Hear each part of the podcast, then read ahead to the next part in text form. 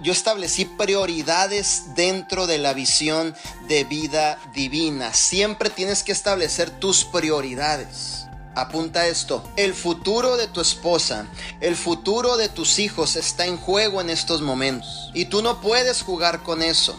Tú no puedes realmente decir, hoy no voy a hacer el trabajo, hoy no voy a hacer la llamada de tres líneas, hoy no voy a hacer los zooms, hoy no voy a vender el producto, hoy no voy a hacer los cinco pasos del éxito, porque realmente el futuro de tu familia está en juego. Cada segundo, cada minuto que pasa en tu reloj, en tu vida, el futuro de tu familia está en juego. Y hoy es el momento que tú tienes que dar el todo por el todo realmente en el proyecto de vida divina. Deja de escuchar las noticias.